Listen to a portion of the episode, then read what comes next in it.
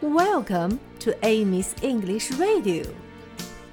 Hi, everybody. Good morning.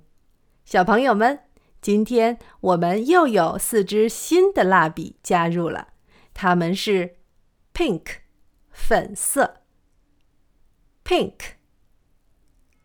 pink purple 紫色，purple purple brown 棕色，brown brown tan 棕黄色，tan tan pink purple brown and tan pink purple brown and tan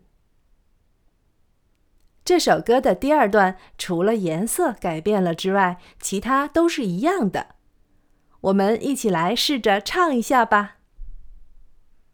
Pink, purple, brown, and tan, stand up.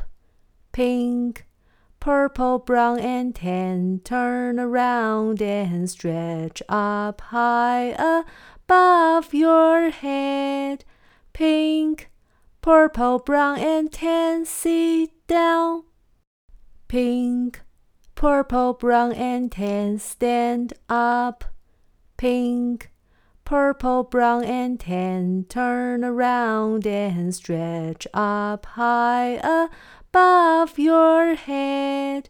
Pink, purple, brown, and tan, sit down.